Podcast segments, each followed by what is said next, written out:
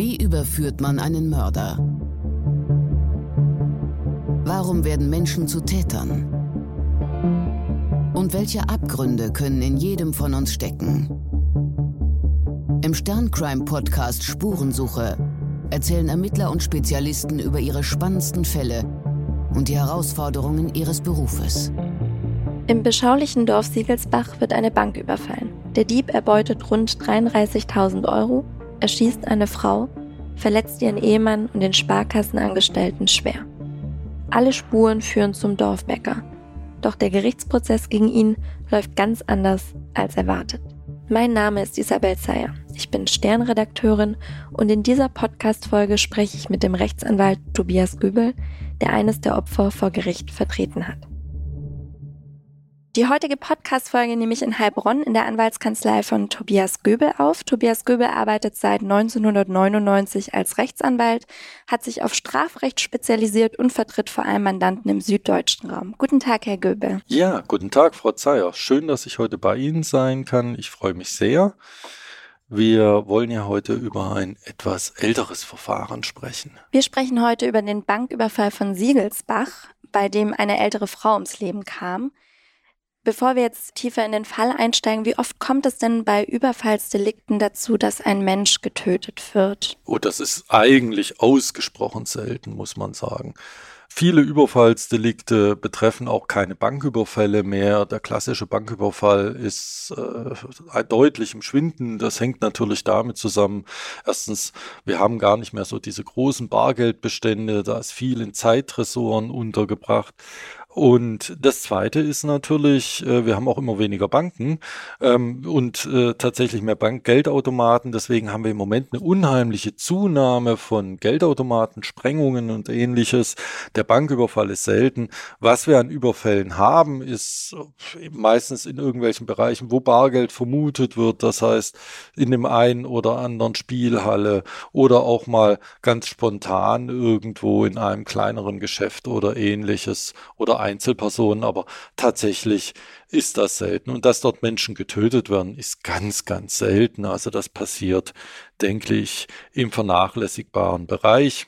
Bei Tötungsdelikten ist es so bekanntermaßen, die meisten Tötungsdelikte passieren dann im Personalnahbereich, häufig in der Familie. Es sind meistens persönliche Motive, die da eine Rolle spielen spielen. Was ist denn Siegelsbach, wo die ganze Tat passiert ist, für ein Ort? Man muss sehen, Siegelsbach 2004 ist ein sehr ländlich geprägter Ort gewesen, an der Grenze des Landkreises Heilbronn.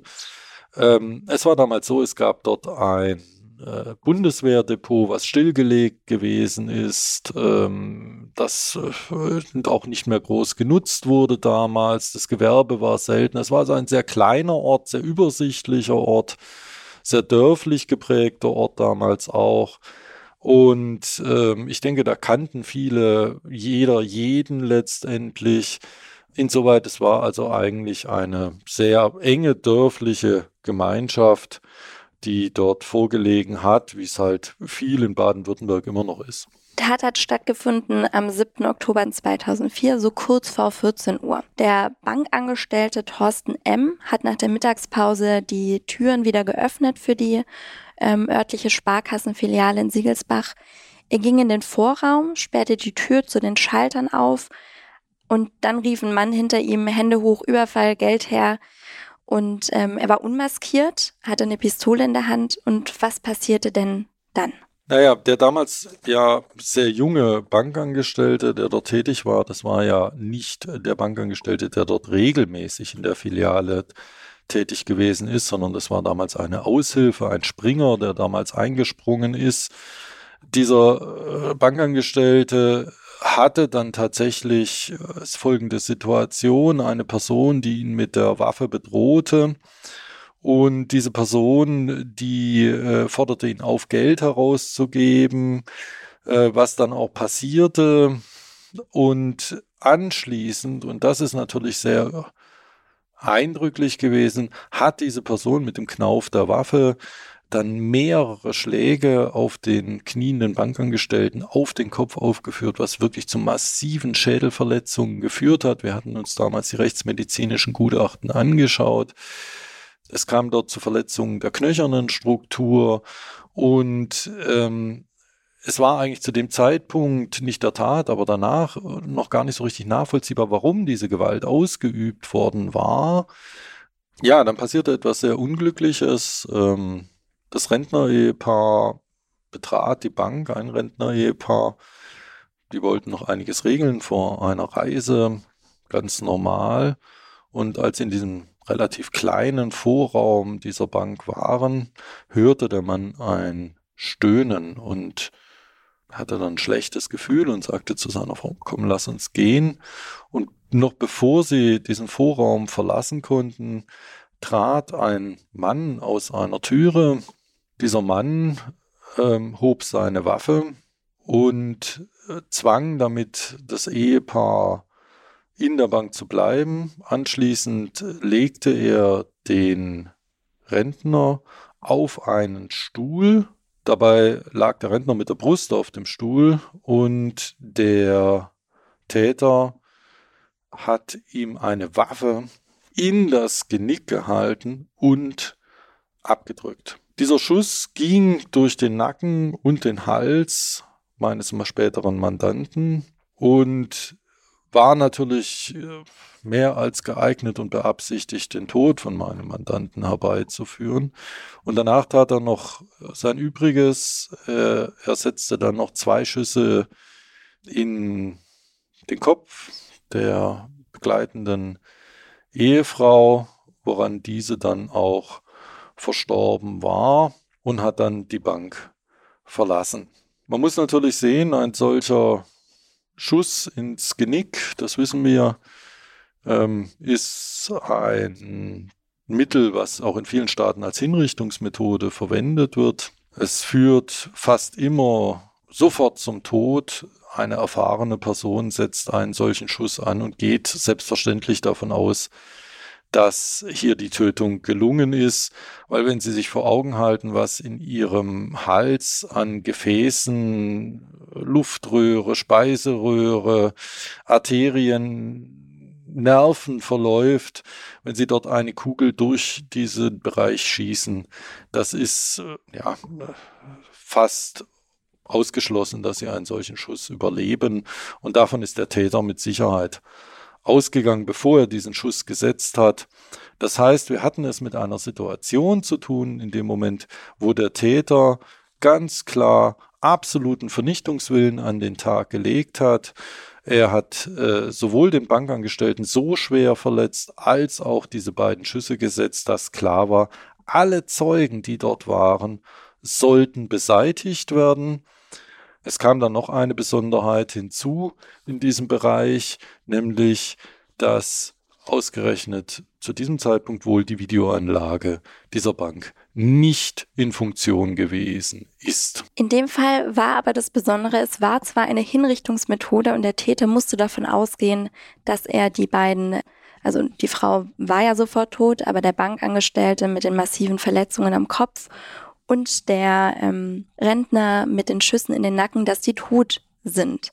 Oder war letztendlich nicht der Fall. Das ist richtig. Das kann man natürlich Vorsehung nennen, das kann man Schicksal nennen, aber das war nicht der normale Handlungsablauf, sondern ähm, wir hatten hier sicherlich einen Handlungsablauf, wie ja, es unter Tausenden möglicherweise gibt.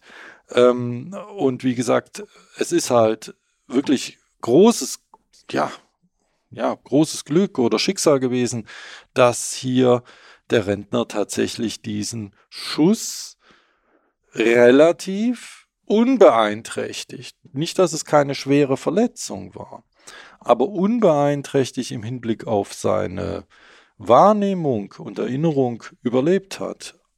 Das heißt, wir hatten ja nur, in Anführungszeichen nur, das muss man deutlich sagen, eine Verletzung, die nicht dazu geführt hat, dass tatsächlich in irgendeiner Form das, was er vorher gesehen hat, in irgendeiner Form beeinflusst oder ähnliches war.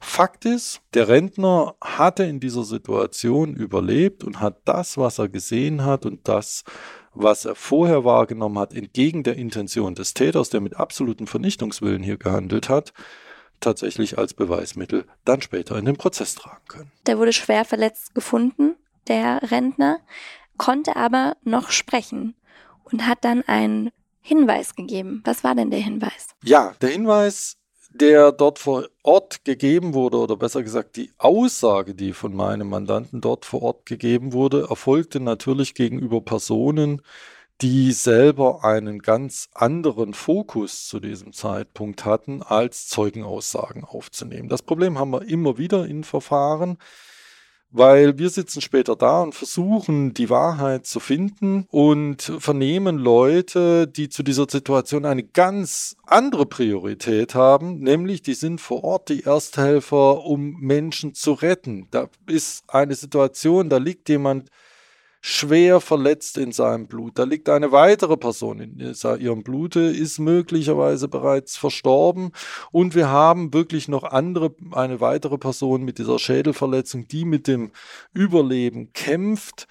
Und in so einer Situation ist natürlich der Fokus der Rettungskräfte, die dort eintreffen, primär darauf gerichtet, nicht jetzt für ein späteres Gerichtsverfahren Tatsachen festzuhalten, sondern ihr Fokus ist natürlich darauf gerichtet, hier Leben zu retten. Und wenn sie dann noch weitere Personen vor Ort haben, möglicherweise Personen, die halt zufällig vor Ort kamen, die dann später die Rettungskräfte verständigen oder ähnliches, auf die ist natürlich auch ein absoluter Schockzustand. Mein Mandant sagt damals, er hat gesagt, was ganz Spezielles. Das ist, das ist der Bäcker vom Bäcker. Diese äh, Aussage variierte dann in verschiedenen Bereichen, dass der eine sagt, das könnte der Bäcker gewesen sein oder das könnte der Bäcker vom Bäcker gewesen sein oder es könnte ein Bäcker gewesen sein. Also was dort dann später gesagt wurde, aber was völlig unstreitig war und nie in irgendeiner Zweifel, einem Zweifel unterlegen hat, dass mein Mandant vom Bäcker gesprochen hat. Das Wort Bäcker fiel mehrmals am Tatort, so dass man sagen konnte, naja, das ist natürlich schon ein deutlicher Hinweis, dass es halt kein anderer war als ein Bäcker.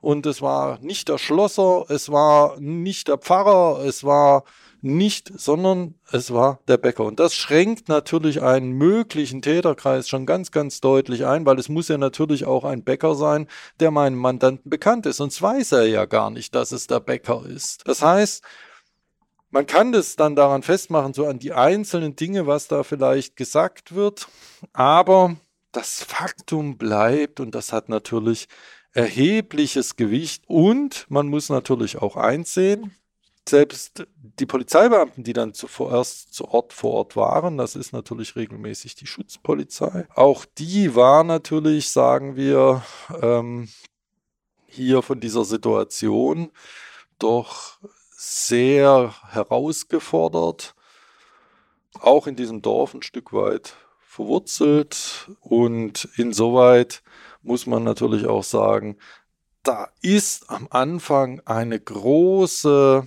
Herausforderung, die in der Bewältigung der Situation liegt, der Situation, wie sie jetzt akut ist und weniger in der, dass man sagt, naja, wir werden das vielleicht in einem Jahr in einem Prozess verhandeln. Wir müssen jetzt erstmal alle eidesstattliche Versicherungen aufnehmen. Das ist nicht die Priorität. Das ist nicht der Fokus hier vor Ort. Der Fokus der Ersthelfer und der Personen vor Ort war natürlich Leben retten. Das ist ja klar. Also darum geht es. Und das ist auch das Wichtigste. Und man muss auch hier sagen, ohne das engagierte Verhalten der Personen, die da zuerst zu Ort waren, wäre es wahrscheinlich dann möglicherweise auch dazu gekommen, dass der Plan des Täters, mögliche Zeugen zu beseitigen, aufgegangen wäre. Und äh, sie konnten zumindest zwei Leben von sehr schwer verletzten Personen retten. Wir haben also den Hinweis, den wichtigen Hinweis, es war ein Bäcker. Wie hat die Polizei da weitergemacht? Weil es gab ja sicher nicht nur einen Bäcker, der in Frage kam. Naja, wie gesagt, äh, die Frage, die dann im Raum stand, ein Bäcker, der Bäcker. Fakt ist, man hat natürlich dann erstmal geguckt, wer käme denn da tatsächlich in Betracht und äh, der örtliche Bäcker wurde überraschenderweise eigentlich erstmal gar nicht so sehr in den Fokus gestellt. Also überraschend, weil das auch später in den Ermittlungen teilweise etwas überraschend war. Man hat sich quasi nur versichert, so warst du es, nee, und das war es dann so in etwa so ein bisschen. Und man hat eher dann auch nochmal geguckt, ja, gibt es irgendwelche Personen, die in Bäckereien in der Nähe arbeiten, die möglicherweise ja, äh, mit dem Gesetz schon mal in Konflikt geraten sind und ähnliche Dinge. Das ist, sagen wir mal, auch eine Polizeiarbeit, die normal ist und was gut ist. Man geht verschiedenen Spuren nach. Das sind dann nachher die sogenannten Spurenakten, die tauchen im Verfahren häufig gar nicht mehr groß auf, weil es halt einfach Spuren sind, die arbeitet man ab und wenn sich nichts ergibt, dann verschwinden die dann auch wieder, die werden archiviert. Das kann man sich als Verteidiger dann nochmal anschauen, dass man sagt, na, was gab es denn da noch und ähnliches. Aber wie gesagt, manchmal ist das aufschlussreich, aber Fakt ist, hier im vorliegenden Fall führten diese Spuren tatsächlich nachweislich auch alle ins Nichts, so dass dann Spuren, die eben wie hier diese Aussage, die ja einen ganz klaren Anhaltspunkt gab, zu einem etwas späteren Zeitpunkt abgearbeitet wurde, was aber, sagen wir, dann tatsächlich auch zu einem weiteren Ermittlungsergebnis führte, was dann auch sicherlich ausreichte, um den Tatnachweis zu führen. Das heißt, letztendlich wurde dann, man hat die Bäcker angeschaut im Umkreis, da kam niemand in Frage und letztendlich landet man, landete man dann bei dem Dorfbäcker, dem heimischen naja, Dorfbäcker. das ist ja ein, das ist ja ein Verfahren quasi, dass man sagt, naja, ich habe einen gewissen Pool von Personen, und äh, was ist das, der Bäcker, äh, wer könnte das sein? Mein Mandant kam ja selber nicht aus Siegelsbach, kam ja aus einer äh, naheliegenden Gemeinde, aus Hüffenhardt. Da schaut man natürlich auch mal in dieser Richtung natürlich. Und ähm, da hat sich allerdings äh, tatsächlich nichts ergeben. Aber in diesem natürlich der Anfangsverdacht, der erstmal da ist, ist natürlich, was ist auch mit dem örtlichen Bäcker dann auf sich hat letztendlich. Und natürlich hat man sich den dann auch genauer angeschaut, das ist natürlich klar. Und hat dann auch äh, versucht zu schauen, ob das dann auch zu einer Identifikation führt. Man hat dann später eine Wahllichtbildvorlage mit meinem Mandanten gemacht im Krankenhaus, hat ihm verschiedene Lichtbilder damals sehr schnell nach der Tat dann auch äh, vorgelegt, während er eben noch im Krankenhaus äh, war und auch noch unter den Verletzungsfolgen, aber natürlich auch unter den Folgen dieser Tat gelitten hat, hat man versucht, auch dort eine eindeutige Identifikation durchzuführen. Dieses Befragung spielte dann nachher im Prozess auch nochmal eine größere Rolle, inwieweit diese Befragung, sagen wir mal, State of the Art war, äh, also tatsächlich handwerklich sauber durchgeführt wurde, etc. Ähm, das wurde nachher noch betrachtet, aber in dieser Identifikation wurde auch diese Person des Bäckers dann auch identifiziert. Wir haben auf der einen Seite natürlich die, diese Zeugenbeweise, wir haben dann nachher noch weitere Sachbeweise, die wir nachher noch zu sprechen kommen werden. Aber das ist eigentlich, wenn man das mal grob betrachtet, der Ablauf einer Ermittlung. Ich habe ein relativ häufig, wenn man Glück hat, ein relativ ein Spurenbild, was mir eine gewisse Ermittlungshypothese gibt. Diese Ermittlungshypothesen arbeite ich ab, die einen entlaste ich, bei anderen findet sich dann bei genauerer Nachschau noch mehr Belastendes. Und am Ende des Tages äh, führt diese Ermittlung dann zu einem Ermittlungsergebnis. Und wenn dieses Ermittlungsergebnis entsprechend gewichtig ist, zur Anklage. Was war denn das erste Ermittlungsergebnis? Der erste Verdacht, also der Verdacht, der sich erhärtet hat? Nun, der erste Verdacht, der sich äh, erhärtet hat, äh, war ja dann tatsächlich der Verdacht gegenüber dem Bäcker. Von Siegelsbach. Von Siegelsbach, ganz genau.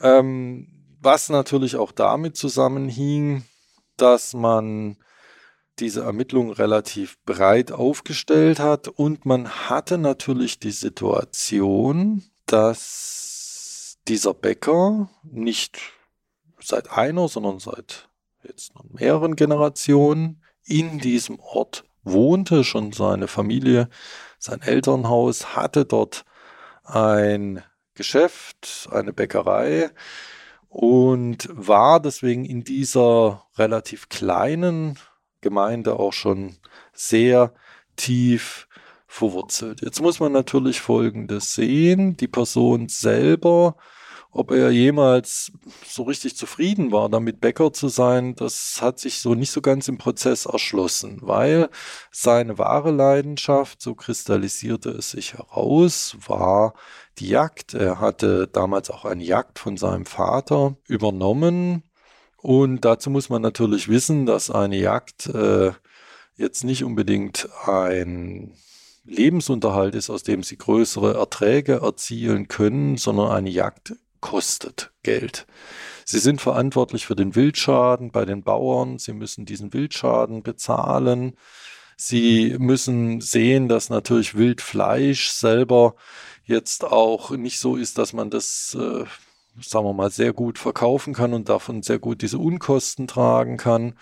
Und dieser Bäcker war ein leidenschaftlicher Jäger und das kombinierte sich dann aber bedauerlicherweise daran, dass etwas mangelnde Interesse vielleicht auch an seinem Geschäft, seinem Hauptgeschäft, mit dem er Geld verdient, diese Bäckerei, dass eine Bäckerei damals natürlich auch bereits einem massiven Umbruch unterlegen ist. Wir stellen das immer weiter fest. Kleinere Geschäfte, Fleischer sind es jetzt im Moment, gehen immer mehr zurück, was einfach den Hintergrund hat, dass ich natürlich äh, viele Personen habe, die ihr Brot und ihr Fleisch, ihre Wurst abgepackt im Discounter kaufen.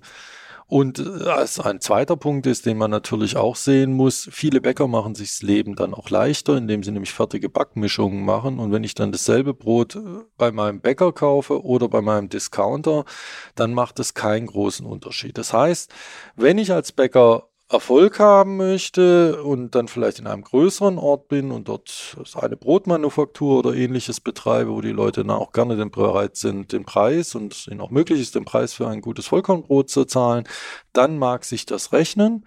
Aber wenn ich natürlich, sagen wir mal, in einer etwas entfernteren Ecke bin, wo die Leute dann vielleicht eher mal bei einem Discounter vorbeifahren, dann führt es natürlich dazu, dass die Geschäfte nicht unbedingt besser gehen und wenn die Qualität des Brotes dann auch nicht so ist, dass man sagt, naja, da muss ich dahin gehen, weil das jetzt da so viel besser ist, da wird es noch handgemacht, dann ähm, führt es eben dazu, dass äh, viele Bäcker Probleme bekommen haben und so auch dieser. Es kristallisierte sich eben heraus, dass dieser Bäckereibetrieb tatsächlich ein Verlustbetrieb gewesen ist, der dann auch dazu geführt hat, dass eben in größerem Umfang dann auch die ererbten Immobilien äh, beliehen wurden bei Banken etc. Und äh, aus dieser Bäckerei heraus äh, wurde äh, quasi nicht mehr das Einkommen für die gesamte Familie, die dort fast arbeitete, generiert, sondern das war tatsächlich nicht auskömmlich.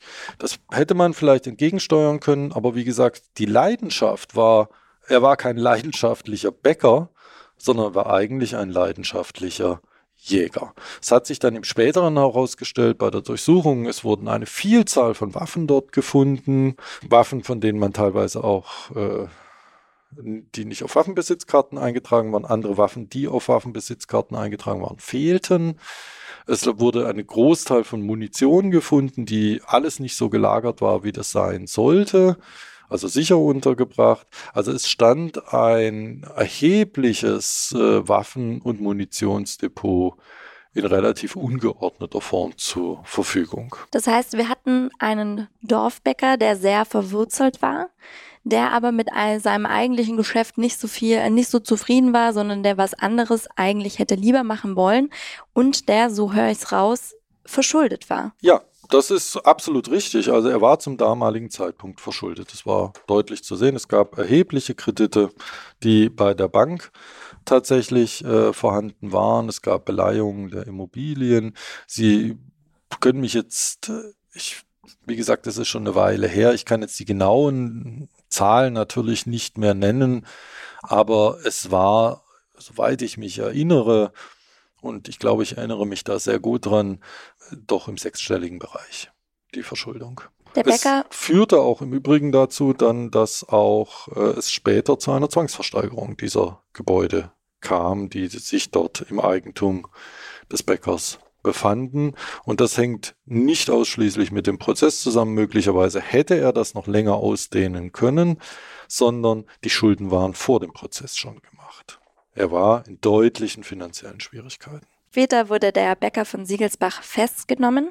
Man hat also genug Indizien gesehen, um ihn als schuldig zu betrachten. Was gab es denn für Indizien? Dazu muss man Folgendes mal überlegen. Und zwar das Thema ist natürlich die Frage der Beweismittel, die bei einem solchen Verfahren im Raum stehen. Und der Begriff Indizien ist ein Begriff, der meistens so eine etwas ja, schwächliche Konstitution nach sich ziehen kann. Man hat es häufig auch in der Berichterstattung, dass irgendwo steht, das ist ein reiner Indizienprozess oder ähnliches. Wenn man es tatsächlich genau betrachtet, sind alle Prozesse Indizienprozesse. Es gibt keinen einzigen Prozess, bei dem Sie keinen Indizienprozess haben, einfach vor dem Hintergrund, dass ein Indiz nichts anderes ist als ein Beweismittel, was nicht unmittelbar einen gesetzlichen Begriff begründet. Hintergrund ist eigentlich nur der, alles, was das Gericht nicht direkt sieht und daraus einen Schluss ziehen kann, ist ein Indiz. Das heißt, auch eine Zeugenaussage ist immer ein Indiz, ein irgendwie geartetes äh, Gutachten ist immer ein Indiz. Was man häufig eben mit Indizienprozess meint, ist tatsächlich, dass kein Geständnis abgelegt wird, sodass wir einen Prozess ohne Geständnis haben. Das ist gar nicht so selten, insbesondere in einer Konstellation wie hier. Man muss ja die Ausgangssituation dieses Verfahrens sehen. Wir haben auf der einen Seite die Möglichkeit, dass der Bäcker Eingeständnis ablegt, dass er dann verurteilt wird wegen Mordes, wegen zweifachen Mordversuches und äh, Raub mit Todesfolge, ähnlichen Delikten. All das führt zwangsläufig dazu, dass der Bäcker eine lebenslange Strafe bekommt mit besonderer Schwere der Schuld.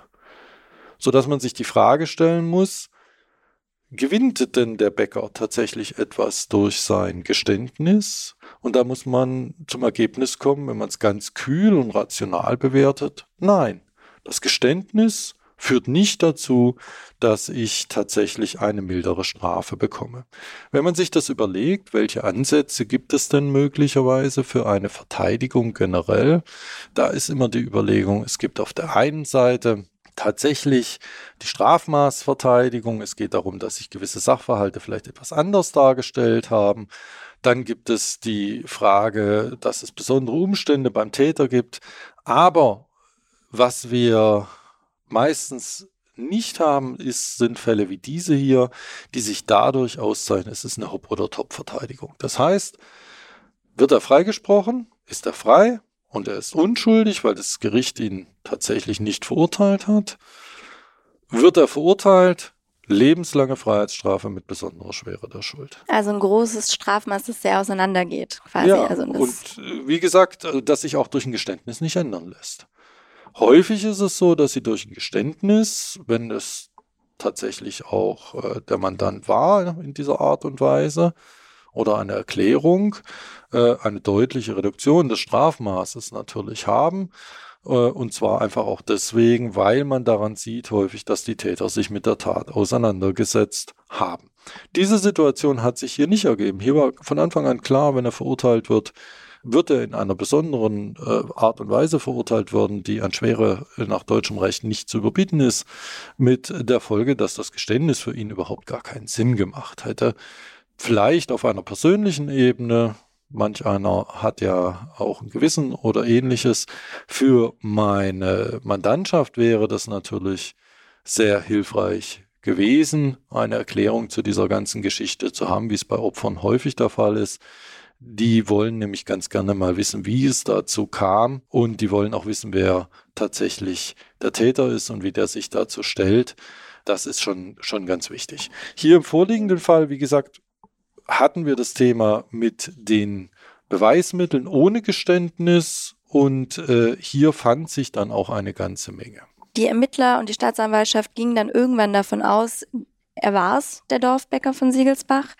Und dann kam es, die Tat war im Oktober, im April im darauffolgenden Jahr kam es zum Prozess.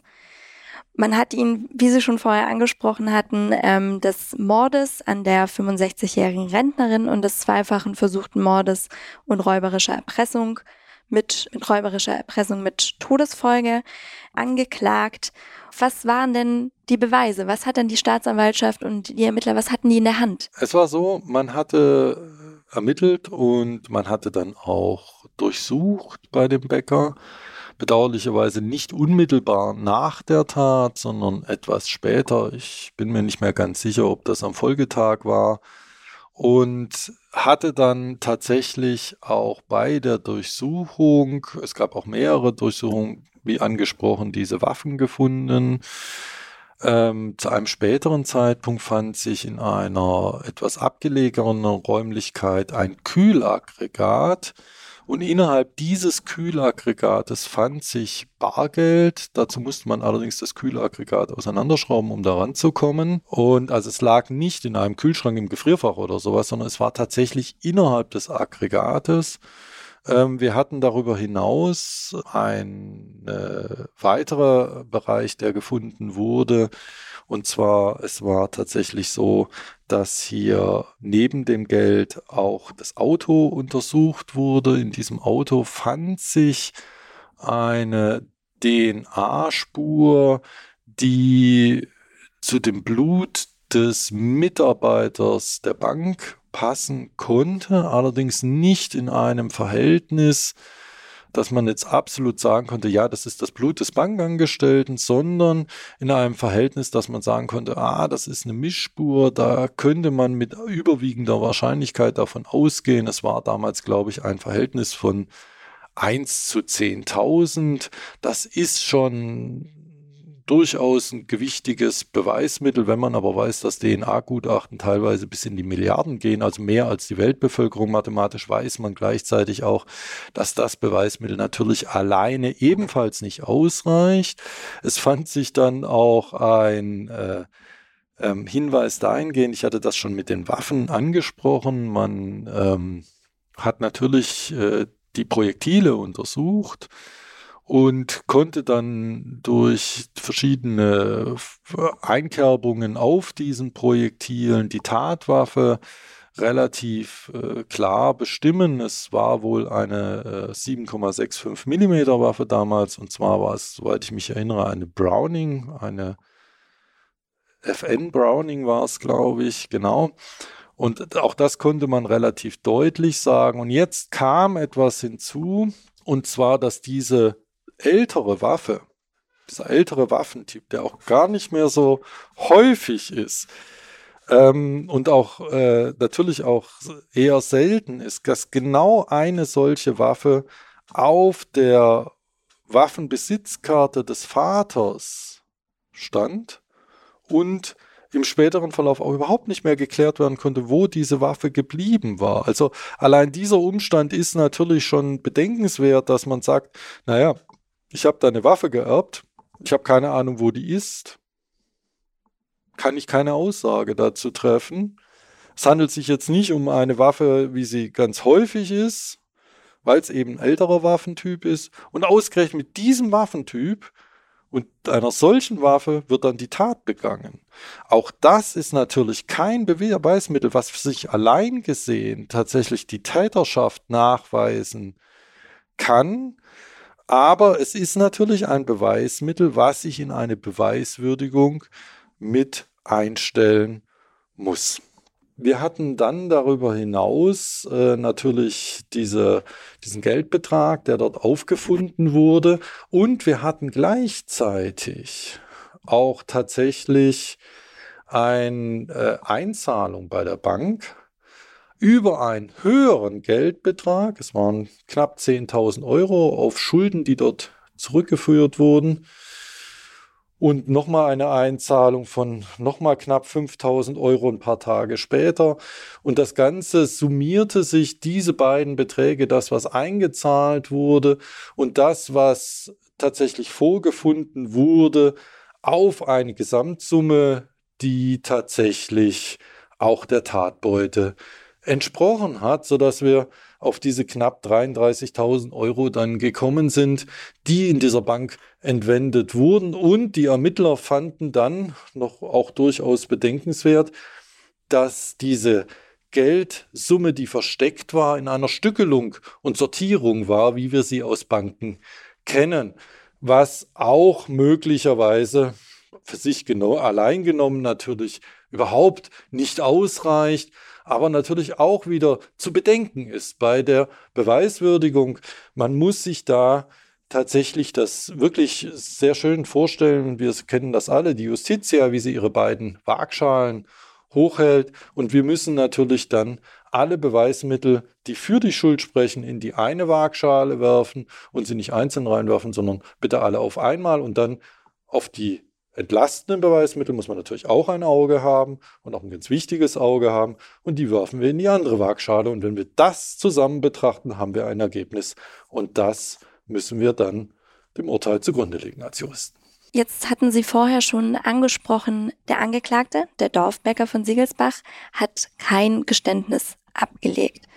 Wie hat er sich denn ansonsten im Prozess verhalten? Was war der für so ein, wie haben Sie ihn wahrgenommen? Nun, im Prozess äh, war der Angeklagte eigentlich sehr ruhig, sehr unauffällig und hat eigentlich auch äh, hier keine Angaben in irgendeiner Form gemacht, obwohl es ja ein sehr, sehr langer Prozess war.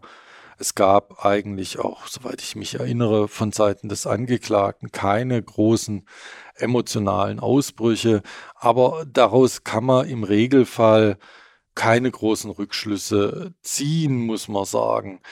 Ähm, ein Unschuldiger oder ein Schuldiger, die sitzen beide häufig reglos im Verfahren und äh, das ist also tatsächlich genauso wenig, wie wenn jemand sich dann im Verfahren besonders aufregt. Das allein ist für den Schuldbeweis relativ, nach meiner, meiner Auffassung, relativ unbedeutend, möchte ich mal sagen. Ähm, man hat Mandanten, die trommeln sich an die Brust und sagen, ich war das nicht, ich war das nicht, obwohl es zehn Zeugen gibt und eine Videoaufnahme, die sagen, das, er war es vielleicht doch. Ähm, und äh, wir haben Mandanten, die äh, völlig reglos dort im Verfahren sitzen. Also das heißt, in diesem Fall war es einfach so, da ist nicht viel passiert auf der Oberfläche, was da unterhalb passiert ist, weiß ich nicht. Was ich sagen kann, ist Folgendes. Die Tat selber war ausgesprochen kaltblütig, weil ich natürlich erkennen kann an diesem Muster, dass ich die Zeugen beseitige, dass es eine sehr kaltblütige Tat gewesen ist. Und ich kann natürlich erkennen, dass diese kaltblütige Tat auch tatsächlich hier äh, auch von jemand durchgeführt wurde, der nicht das erste Mal getötet hat. Ob das jetzt Menschen sind oder ob das Tiere sind. Die Person, die das gemacht hat, die wusste, wie man ein Lebewesen mit einer Schusswaffe vom Leben zum Tode befördert. Wie kam denn der Fall überhaupt zu Ihnen? Das war äh, damals so, ähm, ich war damals ja noch relativ junger Anwalt äh, und ich hatte allerdings einen Seniorchef in der Kanzlei, den Dr. Koch, und der war sehr bekannt und ähm, war ein sehr äh, guter Anwalt meines Erachtens, von dem habe ich auch viel gelernt. Und ähm, zudem kamen damals dann die Angehörigen, weil sie ihn kannten und weil sie ihm vertrauten. Und äh, jetzt war es allerdings so, dass der Kollege zu dem Zeitpunkt bereits überwiegend Zivil- und Versicherungsrecht gemacht hat in seiner täglichen Praxis, schon lange kein Strafrecht mehr gemacht hat und dann sagte, und das ehrt ihn sehr, Mensch, ich habe hier äh, einen Kollegen hier in der Kanzlei, der kennt sich aus im Strafrecht und der will sich da engagieren und äh, mich dann quasi empfohlen hat und so kam ich zu dem Verfahren dann tatsächlich. Also es war damals nicht, weil man mich kannte, sondern es war einfach, weil ich einen guten Senior in der Kanzlei hatte. Und wie haben Sie Ihre Mandanten damals wahrgenommen? Also dazu muss man natürlich Folgendes sagen. Das ist ein zutiefst verstörendes, zerstörerisches äh, Erleben damals gewesen für die komplette Familie. Man muss sehen, die verstorbene Mutter, das wurde mir damals auch mehrfach geschildert und das merkte man auch, weil es kam ja auch Bekannte zum Prozess. Das war jemand, der wohl offensichtlich sehr in vielen Bereichen tätig war, viele Leute kannte und viele Leute kannten sie und haben sie auch sehr geschätzt und auch die Familie rotierte so etwas um diese Ehefrau und Mutter herum. Und als diese Säule dann natürlich so völlig plötzlich verschwunden ist, war das ein Erleben, dass hier tatsächlich nicht nur diese Frau aus dem Leben gerissen wurde, sondern dass quasi auch das gesamte Leben der Familie davon ganz erheblich beeinflusst war. Die Töchter, die Schwieger und natürlich der Ehemann. Also das war eine, ja, natürlich ein völlig zerstörerisches Erlebnis. Und das führte natürlich auch dazu, dass man sich da erst wieder selbst finden musste und reinfinden musste. Dann die relativ lange Zeit der Ermittlungen, die einfach dadurch geschuldet war, dass man tatsächlich auch ermittelt hat.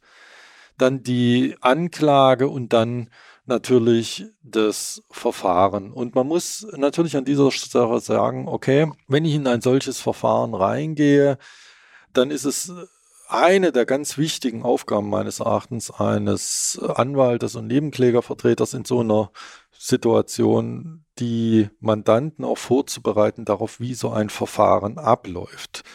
Manche bringen so die eine oder andere Vorstellung mit äh, aus dem Fernsehen, was weiß ich, damals Barbara Salisch und so weiter. Vielleicht gibt es inzwischen Nachfolgesendungen wie so etwas abläuft, aber das ist ja nicht tatsächlich so, dass das tatsächlich so abläuft. Wir haben es mit einem relativ formalisierten Verfahren zu tun, das von einer erheblichen Sachlichkeit geprägt sein sollte von Seiten der Verfahrensbeteiligten und damit sind jetzt natürlich nicht die Mandanten gemeint, man versucht natürlich von Seiten der professionellen Verfahrensbeteiligten auch die Emotionen natürlich soweit es geht rauszuhalten, weil man ja versucht, ein sachliches Ergebnis zu finden. Und das kollidiert natürlich massiv mit den massiven Emotionen, die ich als Beteiligter eines solchen Verfahrens, als Geschädigter, als Angehöriger, als Zeuge etc. erlebe. Und wir hatten hier natürlich auch die Situation, das muss man sagen, eine Verteidigung, die sehr aktiv war, was auch die Aufgabe der Verteidigung ist, das äh, ist ja richtig, die natürlich diesen Tatvorwurf auch deutlich hinterfragt hat, die natürlich auch die Zeugen entsprechend befragt hat und auch das sind Situationen, die natürlich für den Zeugen nicht einfach sind. Das ist gar keine Frage. Der Nebenkläger ist in dieser Situation natürlich auch Zeuge. Das heißt, ich habe die Situation, dass natürlich der im Verfahren die besondere Bedeutung dieser Person ist erstmal als Beweismittel, als Zeuge. Auf zweiter Ebene dann seine Rechte als Nebenkläger. Da hat ihm ja der Staat einiges an die Hand gegeben. Das haben wir auch sehr aktiv benutzt in diesem Verfahren, dass wir Beweisanträge gestellt haben. Und wir haben natürlich dann aber auch die persönliche Ebene und zwar die emotionale Ebene. Und das ist für einen so getroffenen Menschen wie meinem Mandanten und seine Familie damals natürlich eine extreme herausfordernde Situation. Und das hat sich im Verfahren dann natürlich auch deutlich, deutlich äh, gezeigt. Und auch nach den, in den Verhandlungspausen war, gab es da natürlich eine Vielzahl von Erörterungen, wie dieses Verfahren jetzt läuft, wie die Beweislage einzuschätzen ist und ähnliches. Und das war schon sehr herausfordernd für die Mandantschaft, emotional. Wir hatten ähm, verschiedene Indizien, Beweise, die in die Waagschale gelegt werden sollten. Ähm, da war einmal, dass dieselbe Summe Geld gefunden wurde. Ähm, man hat DNA des ähm, Bankangestellten im Auto des ähm, Angeklagten gefunden. Es gab auch Sohlenabdrücke von seltenen Jägerstiefeln, habe ich gelesen, die ähm, vor Ort gefunden wurden, die der Angeklagte auch besessen haben soll. Und wie gesagt, er war leidenschaftlicher Jäger. Also es sind jede Menge ähm, Indizien, Beweise in dieser Waagschale drin, über die wir vorher auch schon gesprochen hatten. Es gab aber zu jeder dieser Vorwürfe eine Erklärung, der Verteidigung, wenn ich mich nicht täusche. Es ist natürlich so, erstmal diese Geschichte mit, diesen, mit diesem Stiefelabdruck, das war eine ganz interessante Geschichte, die sich dann im Verfahren herauskristallisiert hat. Und zwar, äh, es handelte sich dabei um einen sehr hochwertigen Jagdstiefel. Und das ist eigentlich eher selten, dass ich während einer Verhandlung dann noch von Seiten der Staatsanwaltschaft erhebliche Nachermittlungen mache und von Seiten der Polizei. Es gab diesen Stiefelabdruck. Dieser Stiefelabdruck war von einer Sohle abgenommen worden, die dort in dieser Bank hinterlassen worden ist. Und äh, dazu muss man sagen, es gibt dazu da Datenbänke, zum Beispiel in Niedersachsen, wo eine Vielzahl von Sohlen aufbewahrt wird, sodass man dann einen Vergleich machen kann. Und, das muss man auch deutlich sagen, vielleicht auch dieser Hinweis, ein Sohlenabdruck, der professionell aufgenommen wird, ist sehr viel deutlicher als der Sohlenabdruck, den Sie an dem Tatort sehen, weil sie dort mit entsprechender Aufbereitung von Seiten der Kriminaltechnik diesen Sohlenabdruck sehr viel deutlicher darstellen können, als sie es mit dem bloßen Auge erkennen sollten. Also wenn Sie mal in die Situation kommen, dass Sie einen Sohlenabdruck haben bei einem Einbruch, sollten Sie darauf bestehen, dass die Kriminaltechnik diesen Sohlenabdruck tatsächlich nicht nur mit der Kamera fotografiert, sondern tatsächlich auch auswertet. Es finden sich teilweise ganz interessante Angaben, vor allem bei Serientätern dann später. Hier im konkreten Fall ganz seltene Stiefel aus Frankreich, sehr hochwertiges Produkt, ähm, sehr beliebt bei Jägern aufgrund ihrer Qualität. Und diese Sohlenabdrücke führten dann zur Frage, ob der Bäcker über solche Stiefel verfügte. Ja, er verfügte über solche Stiefel, aber ein weiteres Paar dieser Stiefel blieb verschwunden. Und man fand dann, und das waren die Nachermittlungen bei einer Brandstelle, bei der der Bäcker wohl offensichtlich äh, Müll verbrannte im Wald, ähm, wohl auch in unmittelbarer Zeitnähe zur Tat mal wieder, Kautschukspuren, die in der chemischen Konsistenz dieser Stiefel, wie sie von diesem französischen Hersteller hergestellt wurden, auch entsprachen und Schnallen, wie sie sich an diesen Stiefeln fanden. Also auch hier während des Prozesses eine Nachermittlung. Diese Stiefel führten ein großes Eigenleben in diesem Prozess, weil es ein Beweismittel war, was tatsächlich hier gefunden wurde. So, was macht die Verteidigung? Die Verteidigung sagt, mein Mandant ist unschuldig. So, Dafür steht die Unschuldsvermutung, weil man kann die Unschuld nicht beweisen. Es ist vollkommen ausgeschlossen, dass sie beweisen, dass sie etwas nicht getan haben, ähm, wenn sie kein festes Alibi haben. Das geht nicht, deswegen haben wir die Unschuldsvermutung, die hat auch guten Grund. Was mache ich dann? Ich nehme mir jedes einzelne Beweismittel vor und versuche natürlich dessen Bedeutung zu relativieren. Zum Beispiel das Schwarzgeld, wurde hier eingeführt, weil man konnte ja tatsächlich sagen, okay, es wurde Geld gefunden, der Bäcker hat Schulden, hm, das ist ja komisch. Also schaue ich mir den Geldfluss in der Bäckerei an und sage, kann das Geld aus dieser Bäckerei stammen? Dann stelle ich fest, nein, das Geld kann nicht aus dieser Bäckerei stammen, weil wir nämlich keine Erlöse haben, die tatsächlich zu einer solchen Rücklage befähigen. Dann sage ich, hm, woher kann es denn sonst stammen? Dann sagt mir der Mandant möglicherweise, ja, ich hatte da noch illegale Einnahmen. Zum Beispiel in irgendeiner Form, ich habe schwarz gearbeitet, kommt ja vor. Ich habe andere Taten begangen, die aber nicht so schwerwiegend sind wie die Taten, die mir hier vorgeworfen werden, weil besser, ich werde verurteilt wegen eines Diebstahls als wegen eines Mordes oder ähnliche Dinge. Das kann alles sein und das konkretisiere ich und dann habe ich möglicherweise erklärt, wie das Geld dorthin kommt. Solange ich aber keine Person habe, die mir sagt, ja, stimmt, ich habe ihm 30.000 Euro übergeben am Tag X, ist es natürlich schwierig. Und wenn ich jetzt natürlich sage, ja, aber das liegt natürlich daran, dass es ja eine Straftat war und die andere Seite will das gar nicht einräumen, dass es eine Straftat ist, dann gilt der Spruch, das kann man glauben, das muss man aber nicht. Das heißt, ich kann natürlich versuchen, alles zu relativieren und das ist auch meine Aufgabe. Manchmal finden sich ja, was heißt manchmal, häufig finden sich ja auch Punkte, die tatsächlich ganz anders waren, als sie sich in den Ermittlungen darstellen. Aber natürlich ist es auch so, dass diese Relativierung von einzelnen Beweismitteln möglicherweise irgendwann ihre Grenze findet. Was hatte er dann für eine Erklärung für das Schwarzgeld? Also woher soll, wollte er es bekommen haben? Also es waren, glaube ich, zwei Einnahmequellen. Äh, das eine war äh, aus dem Verkauf von Wildbrett, ähm, wobei sich das nicht verifizieren ließ, schon gar nicht in dieser Höhe, also nicht mal ansatzweise in dieser Höhe. Und das zweite war, dass er angeblich aus diesem Bundeswehrdepot, was ja damals dann schon stillgelegt war, irgendwelche Einrichtungsgegenstände oder ähnliches verkauft haben will. Aber auch das ließ sich alles nicht verifizieren in irgendeiner Form. Also ähm, äh, ich kann so eine Behauptung immer aufstellen, die kann wahr sein oder die kann nicht wahr sein. Ich muss der Sache nachgehen und danach muss ich als Gericht bewerten, was ist da glaubhaft oder nicht.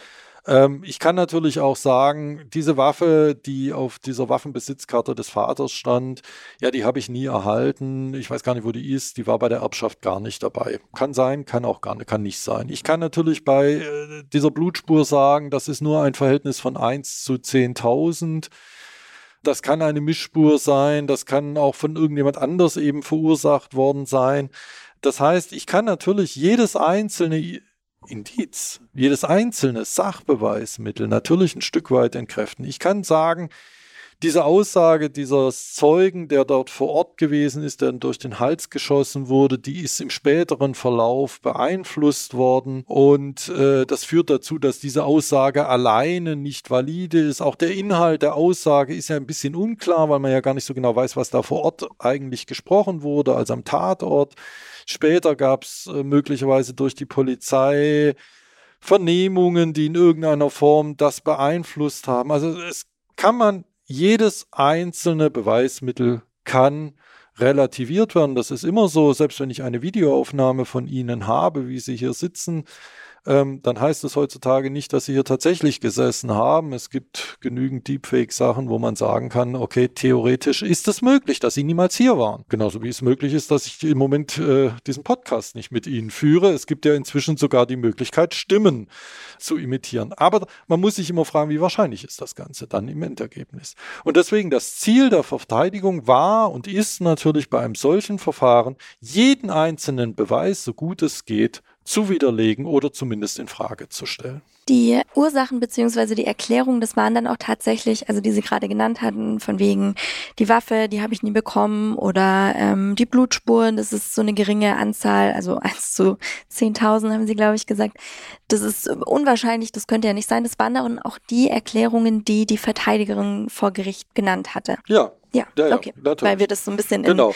Dann muss man noch sagen, äh, haben wir natürlich auch Beweismittel, die möglicherweise für die Unschuld einer Person sprechen. Wenn ich zum Beispiel nachweisen kann, dass eine Person zum angeblichen Zeit Zeitpunkt gar nicht in Deutschland war, sondern möglicherweise irgendwo auf der Welt ein Flugticket, ein Nachweis, dass er dort eingereist und ausgereist ist, oder eben ein Zeugen, der sagt, ich habe ihn gesehen in näherem zeitlichem Umfang von dieser Tat aber an einer Stelle, die dazu führt, dass er die Tat nicht begangen haben soll. Zum Beispiel, wenn wir beide hier sitzen und jetzt wird unten gerade eine Bank ausgeraubt, dann kann ich Ihnen ein Alibi geben. Aber man muss natürlich Folgendes sehen, auch diese Zeugenaussagen sind natürlich genau zu beleuchten. Ich muss mir natürlich bei einer solchen Alibi-Aussage natürlich dann anschauen, als erstes, wie kam diese Aussage zustande? Wann wurde gesagt, diese und diese Uhrzeit? Gab es vorher schon Informationen in irgendeiner Form, was die Uhrzeiten angeht? Wie ist diese Uhrzeit überhaupt zustande gekommen? Und in welchem Verhältnis steht eigentlich möglicherweise dieser Zeuge zu dem Täter? Oder noch anders, was ist dieser Zeuge für eine Person? Aber, um es hier ganz konkret zu sagen, es tauchte im Verfahren dann, oder es war, tauchte nicht auf, es gab während des Ermittlungen ein Aussage einer Person aus äh, Siegelsbach, ein Bauer, der mit seinem Traktor dort gefahren ist und sagt, ich hatte den angeblichen Täter zu einem Zeitpunkt gesehen und das weiß ich noch ganz genau, weil ich habe zu dem Zeitpunkt auf die Kirchturmuhr geschaut, das sagte er nachher nämlich im Prozess, im Kirchturmuhr geschaut und da war es, äh, ich weiß es nicht mehr, 13.54 Uhr, glaube ich, oder sowas. Und wenn ich ihn da in seinem VW-Bus gesehen habe, ist es völlig unmöglich. So wurde das dann auch nachher nachkonstruiert im Verfahren, dass er diese Tat begangen hat. Dazu sind zwei Sachen zu sagen natürlich.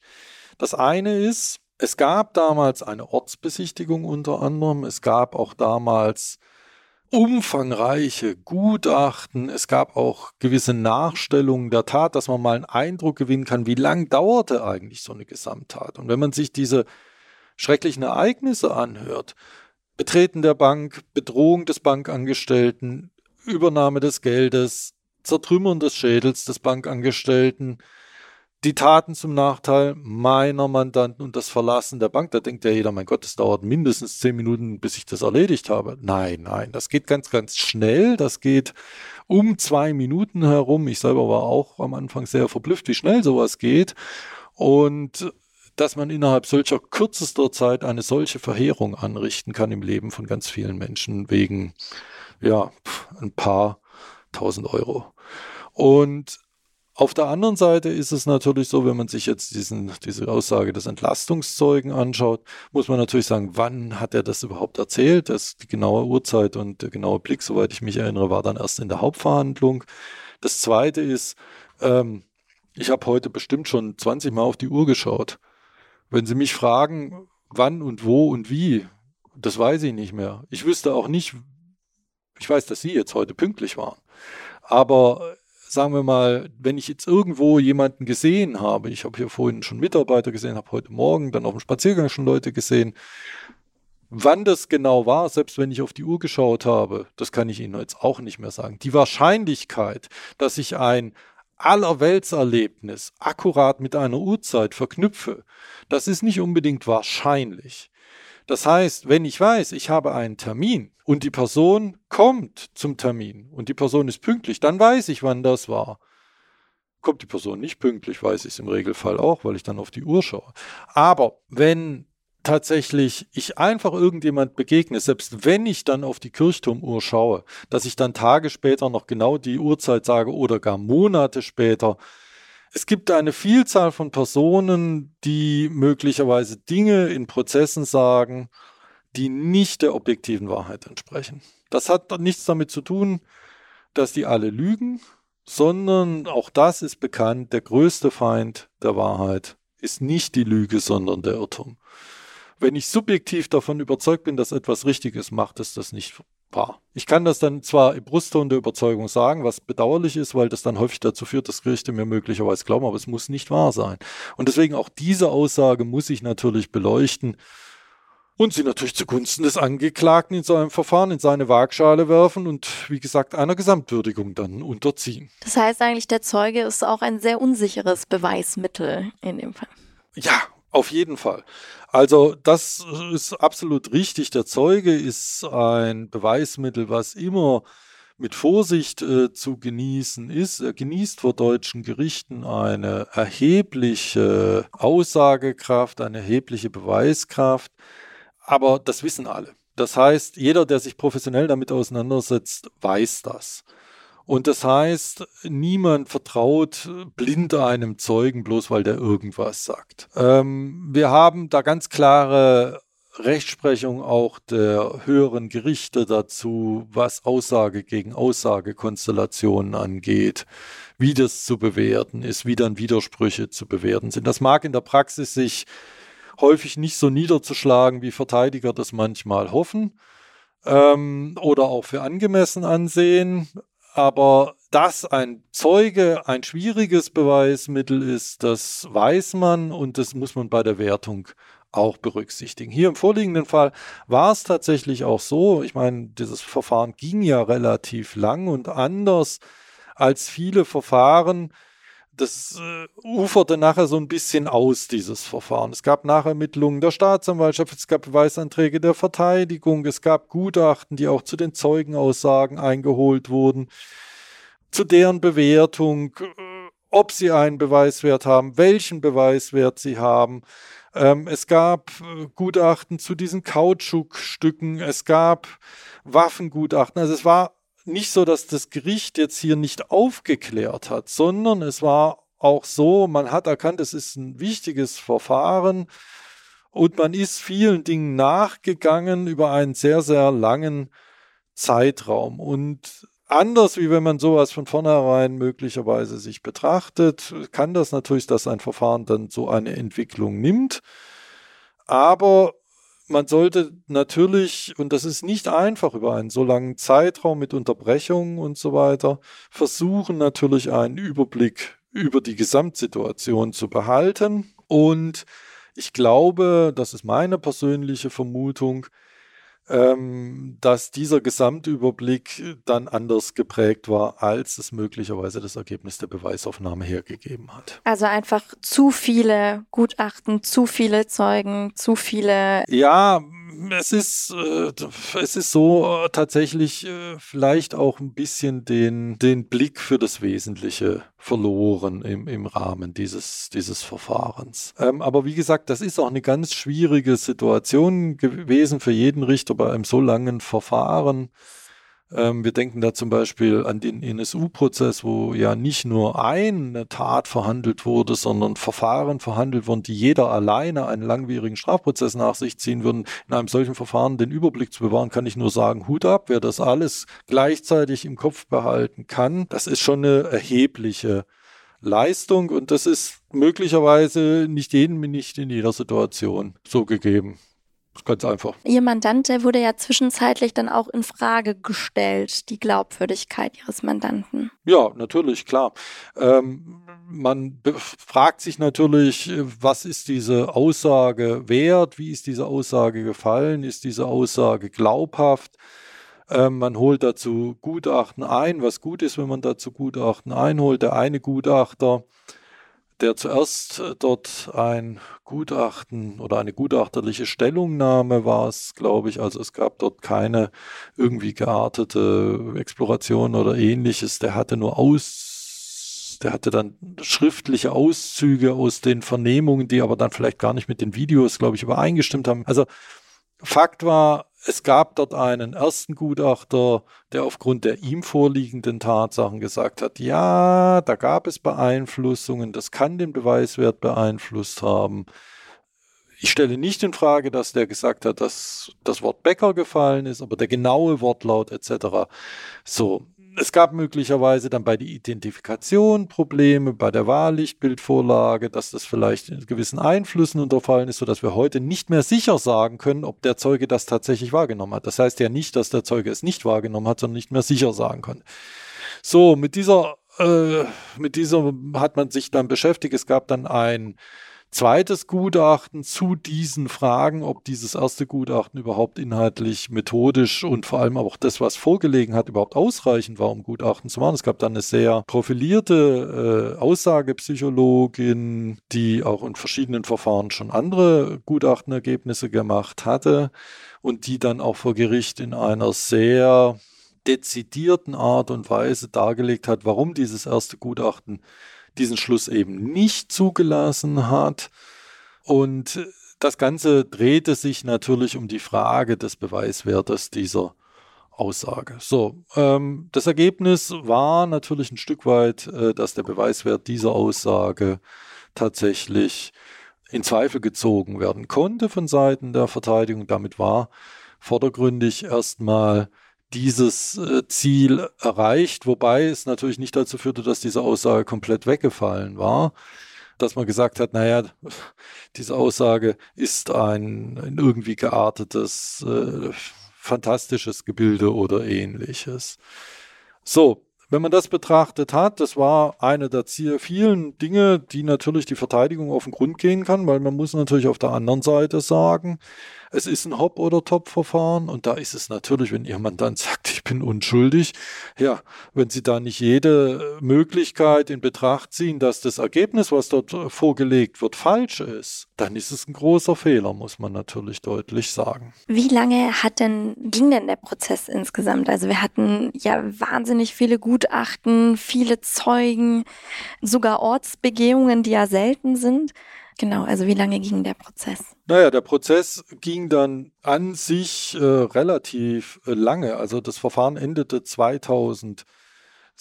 Das Verfahren ging also glaube beides im April. Äh, das Verfahren ging also etwa ein Jahr ungefähr, also das äh, Gerichtsverfahren. Und wir hatten dann vorher ein Ermittlungsverfahren, was glaube ich so ein Dreivierteljahr oder so etwa gedauert hatte, bis es dann zur ersten Verhandlung kam. Und deswegen, also es war ein relativ umfangreiches Gerichtsverfahren, sicherlich nicht das umfangreicheste, was wir bisher hatten, aber für einen Schwurgerichtsprozess in einem solchen Verfahren doch sehr, sehr lange. Also wir haben Verfahren im Bereich der organisierten Kriminalität oder ähnlichem, die sind regelmäßig. Da wissen Sie vorher schon, wenn Sie da reingehen, ähm, das wird dauern. Also das sind wir mal anderthalb Jahre oder so. Aber äh, in einem Schwurgerichtsverfahren ist das sicherlich nicht die Regel und ganz, ganz selten hing halt damit auch zusammen, dass viele Ermittlungen dann nicht im Ermittlungsverfahren angeregt worden sind, sondern erst später dann eben in der Hauptverhandlung dann tatsächlich angeregt wurden, von der Seite der Verteidigung dann auch,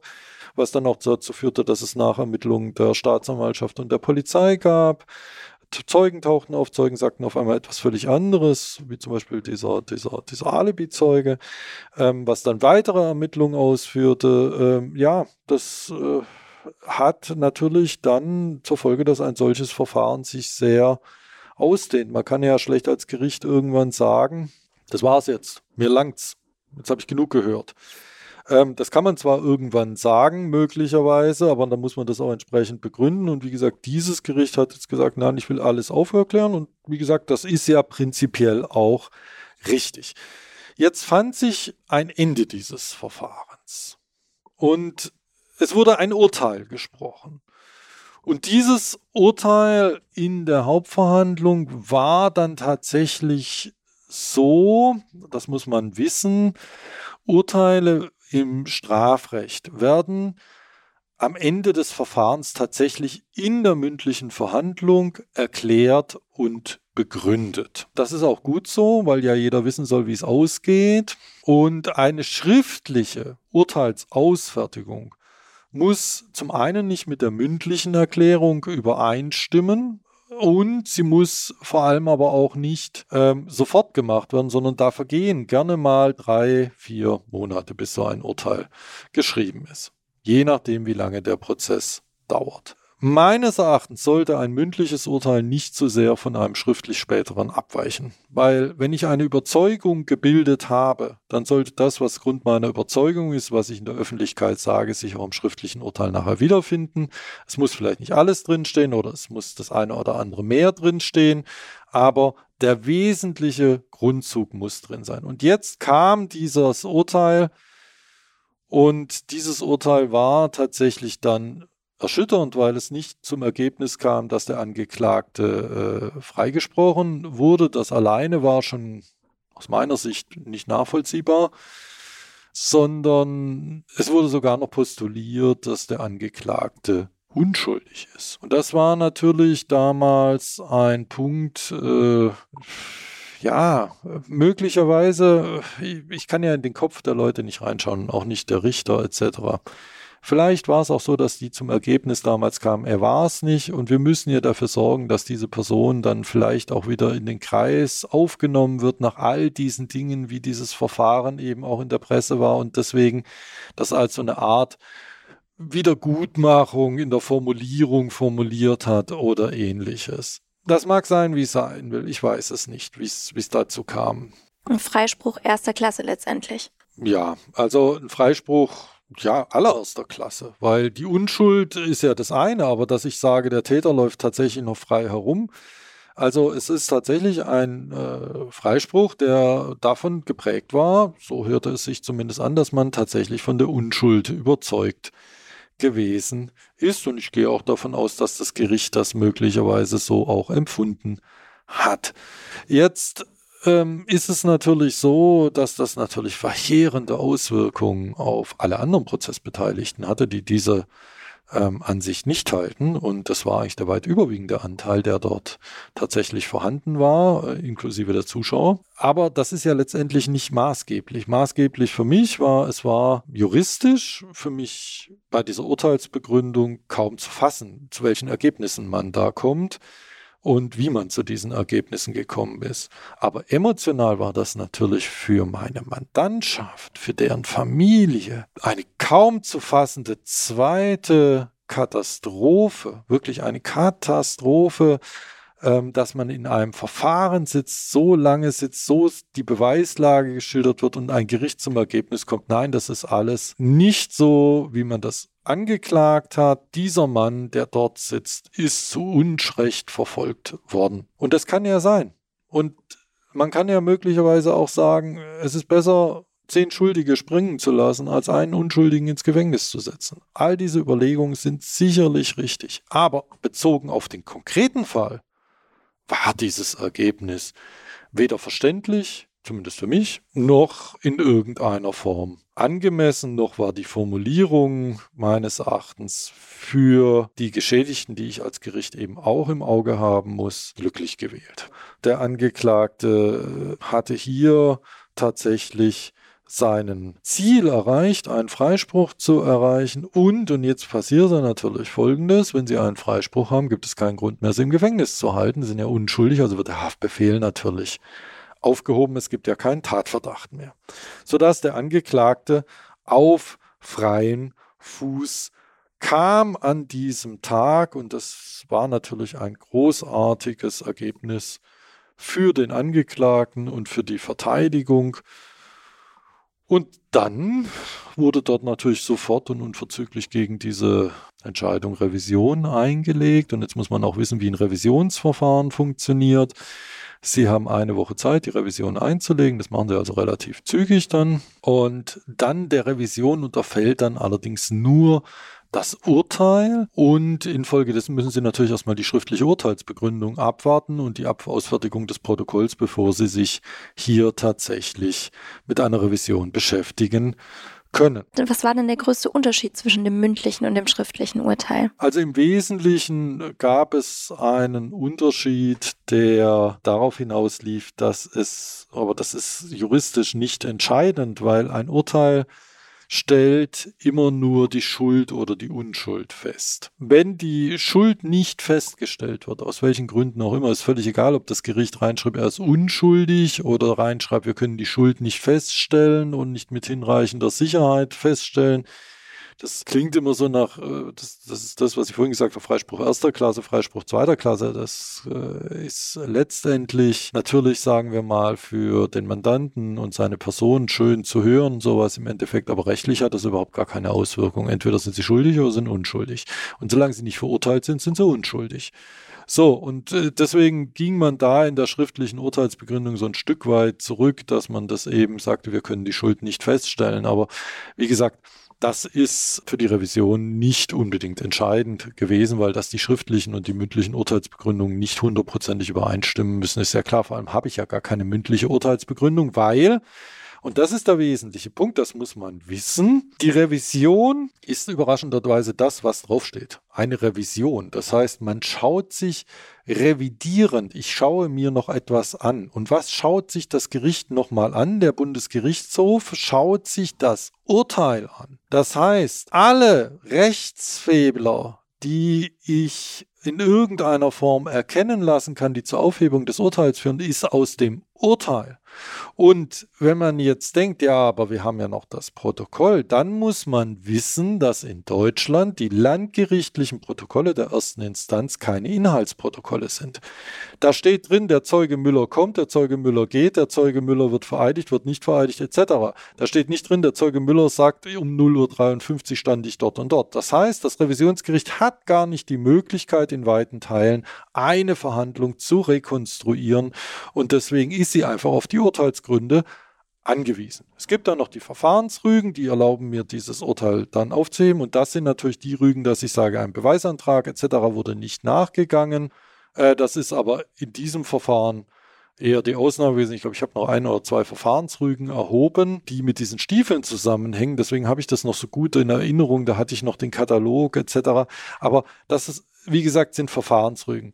Das Entscheidende ist, das, was das Gericht ins Urteil reinschreibt, das ist der Sachverhalt, den das Revisionsgericht zugrunde legt und das prüft dann nur, ist dieser Sachverhalt rechtlich richtig im Urteil begründet und gewürdigt worden. So, und wenn man das weiß, dann weiß man natürlich gleichzeitig auch, dass vor dem Bundesgerichtshof keine erneute Tatsachenverhandlung stattfindet, dass der Gerichtshof auch nicht sagt, der war's oder der war's nicht, sondern nur sagt, naja, ich sag dir jetzt nochmal, wie es geht, aber so wie du es gemacht hast, geht es halt nicht. Ich gebe dir jetzt nochmal eine, äh, einen Hinweis darauf, wie man sowas bearbeiten muss und ansonsten hebe ich das Urteil auf und verweise es an eine andere Stelle zurück. So. Und hier vor dem Bundesgerichtshof, das war eine sehr eindrückliche Verhandlung auch nochmal, das erinnere ich noch sehr gut, weil es kommt nicht so häufig vor, dass man vor dem Bundesgerichtshof tatsächlich in einer Hauptverhandlung Ausführungen macht. Das ist eher selten, muss man sagen, wenn sie jetzt nicht nur Revisionen machen, sondern das eben tatsächlich auch machen. Das heißt, Sie dann, waren damals vor Ort? Ja, ja, natürlich. Klar. Und ich habe natürlich auch einen entsprechenden Antrag gestellt und ich habe auch meine Revision damals auch begründet. Und der Knackpunkt, das war auch der Knackpunkt, wie er sich dann nachher im Revisionsurteil wiedergefunden hat, das Entscheidende. Aber das ist äh, auch äh, eine Sache gewesen, die war klar.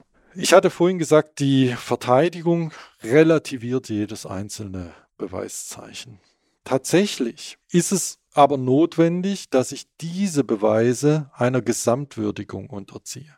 Das heißt, ich kann natürlich sagen, hier beispielsweise die Waffe alleine reicht nicht aus, deswegen im Zweifel für den Angeklagten. Ich kann natürlich also sagen, die Schuhspur der Stiefel reicht alleine für sich nicht aus, deswegen im Zweifel für den Angeklagten. Und genauso hatte die Verteidigung das auch begründet und genauso hatte das Urteil das dann auch bewertet. Ich weiß es noch, das war ein Urteil, das weiß ich zufällig noch, ich glaube, es hat 137 Seiten. Das ist komisch, was einem im Gedächtnis bleibt. Und dieses 137 Seiten geschriebenes Urteil ließen schon eine gewisse Konfusion äh, erkennen in diesem Urteil. Man merkte auch, dass das nicht ganz stringent geschrieben war.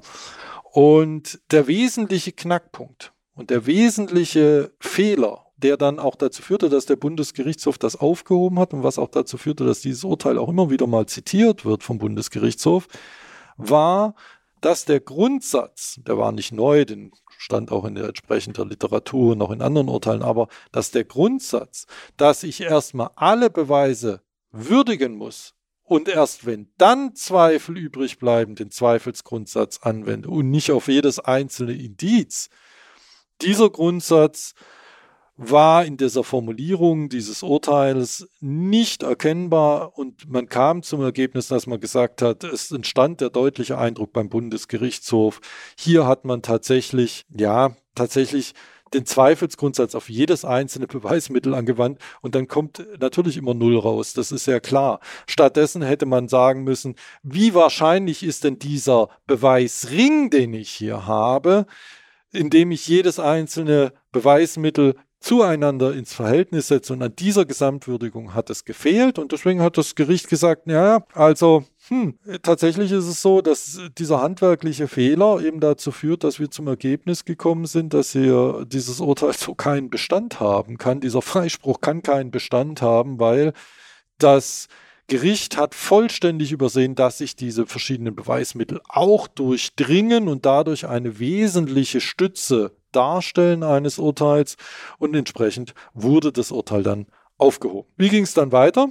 Das war natürlich eine großer Erfolg, muss man sagen. Viele Revisionen sind nicht von Erfolg geprägt. Warum ist das so? Die Revision ähm, ist besetzt äh, mit fünf Senaten und alle landgerichtlichen Urteile, die in Deutschland gefällt werden in der ersten Instanz, Schwurgericht, Wirtschaftsstrafkammer, allgemeine Strafkammern, Jugendstrafkammer, alles Revisionsinstanz der Bundesgerichtshof an diesen fünf Senaten. Und da kann man natürlich sehen, dass vielleicht viele Leute mit ihren Urteilen nicht zufrieden sind und Revisionen einlegen und dass dieser Anzahl von Revisionen natürlich dann doch erheblich ist und der formale Aufwand für eine Revision, insbesondere für eine Verfahrensrüge, ist ganz, ganz erheblich. Der Bundesgerichtshof stellt hier ganz erhebliche Anforderungen, um ein Beispiel äh, zu nennen.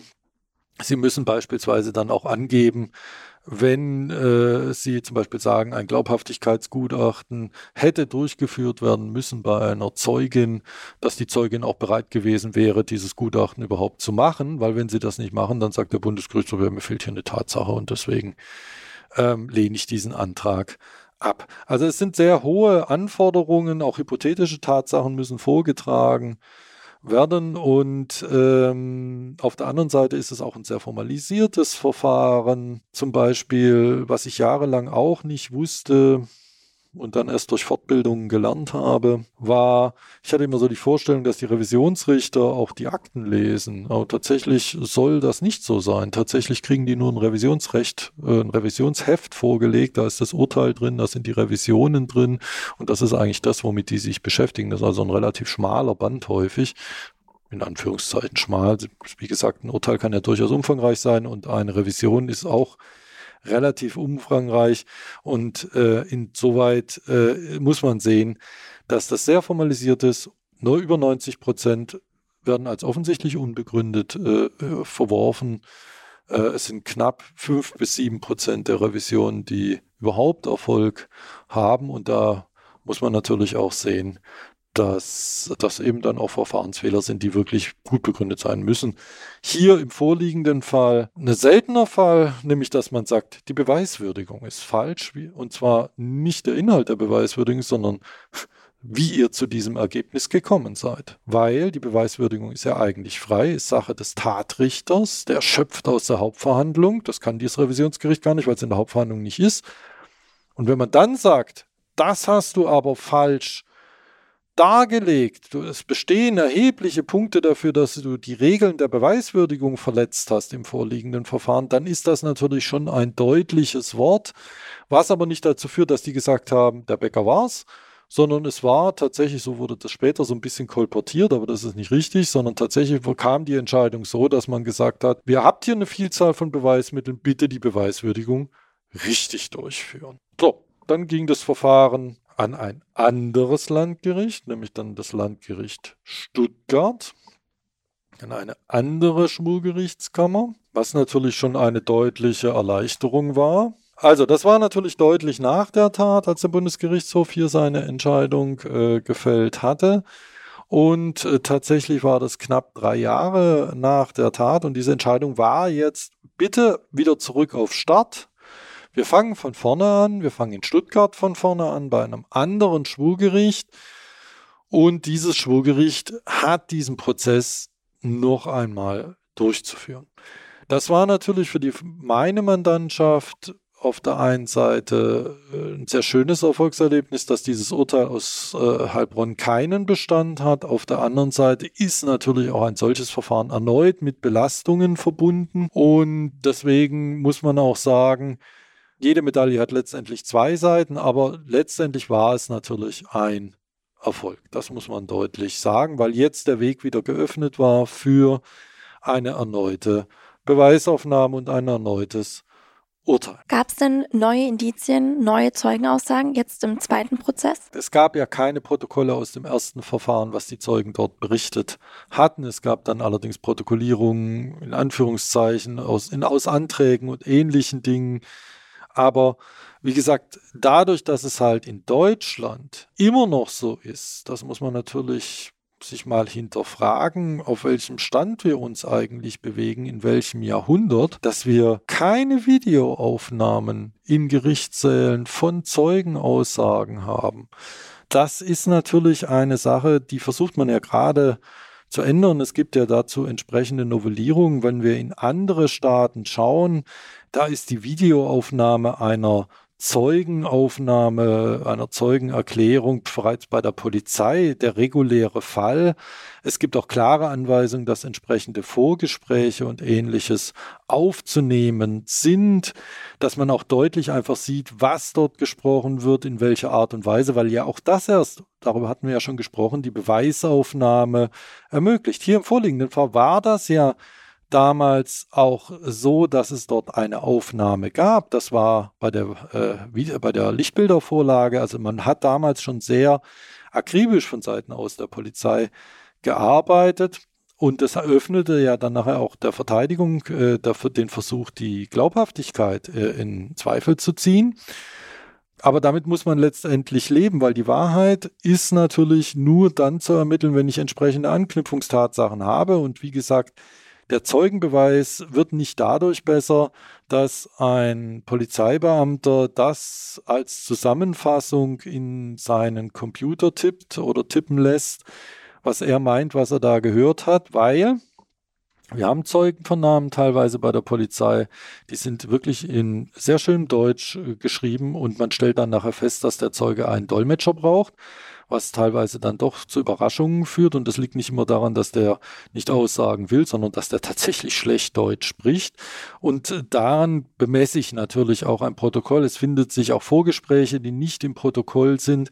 Und man muss einfach sehen, in anderen Ländern ist das ein Standardverfahren. Und wir gehen da immer ran und sagen, ja, in Deutschland haben wir eine, was das angeht, eine Justiz, auf die wir uns verlassen können. Und ich bin der Auffassung, wenn ich hier nach England schaue, wenn ich nach Frankreich schaue, wenn ich nach Spanien schaue, selbst wenn ich in die Türkei schaue, ähm, ohne jetzt irgendwie der Türkei nahe zu treten, aber das ist ja so ein Teil des Vorurteils, ich hatte neulich eine Anklageschrift aus der Türkei in der Hand, wo ich sage, die war dermaßen akkurat. Da kann sich so manche deutsche Anklageschrift eine Scheibe von abschalten. Ich weiß nicht, ob die jetzt begründet war oder nicht oder was weiß ich, aber einfach von der Form und vom Inhalt her. Und wie gesagt, deswegen denke ich, wir sollten für unseren Rechtsstaat auch ein bisschen mehr Geld in die Hand nehmen und wir sollten auch, was diese Dinge angeht, versuchen, diese Verfahren zu objektivieren, weil wir hatten vorhin über Zeugenaussagen gesprochen und dass das möglicherweise nicht so hundertprozentige Beweismittel sind, möglicherweise auch schlechte Beweismittel sind. Aber das liegt ja nicht an der Zeugenaussage, sondern es liegt ja häufig, wie wir es auch in diesem Verfahren gesehen haben, dass zum Beispiel am Tatort erstmal ganz andere Prioritäten sitzt und dass ich danach aber möglicherweise auch immer mal wieder Zeugen nachvernehme und ich gar nicht feststellen kann, was dort an Kommunikation in Informationsfluss geflossen ist, weil möglicherweise auch Polizeibeamte Zeugen Dinge erzählen, jetzt nicht in diesem Verfahren, aber in anderen Verfahren auch, weil möglicherweise da Vorgespräche geführt werden und ähnliches. Und deswegen, wie gesagt, das wäre wünschenswert, wenn man versucht, besser zu dokumentieren und rechtlich ist das ohne weiteres möglich. Wir kennen das noch aus den USA, da war ich in den 90ern bei äh, einer Kanzlei und da waren wir verschiedenen Prozessen. Damals wurden schon Stenio, also äh, ganz normal äh, mit Kurzschriftverfahren dort ähm, die Verfahren aufgezeichnet. Inzwischen brauchen sie das gar nicht mehr. Das nimmt keinen Speicherplatz ein, das kann man ohne weiteres aufnehmen. Und könnte es bei auch bei Widersprüchen oder bei entsprechenden Fragen dann auch nochmal aufgreifen. Wäre vielleicht hilfreich auch für ein Gericht, weil wenn ich wie hier zum Beispiel ein Jahr verhandle, wäre es natürlich ganz hübsch, wenn ich mir dann vielleicht eine Zeugenaussage nochmal anschauen könnte und nicht darauf angewiesen bin, was ich und der Berichterstatter möglicherweise aufgeschrieben haben, was wir denken, was wir verstanden haben. Das heißt, es gab, also im Grunde genommen hat, äh, waren die Indizien dieselben wie beim ersten Prozess? Ja. Oder? Es gab ein, zwei neuere Sachen. Es gab dann eine Aussage der Lebensgefährtin, die hatte dann noch das eine oder andere angeführt, dass er gleich seine Kleidung gewaschen hatte an diesem Tag, dann noch also seiner Mutter dann die Kleidung zum Waschen geben, was sie meinte wäre ungewöhnlich gewesen. Genau, Aber die war ja, glaube ich, im ersten Prozess war sie noch Verlobte und dann schon wieder getrennt und äh, Ja, also als solcher Prozess bleibt ja nicht ohne Belastungen, das ist ja klar.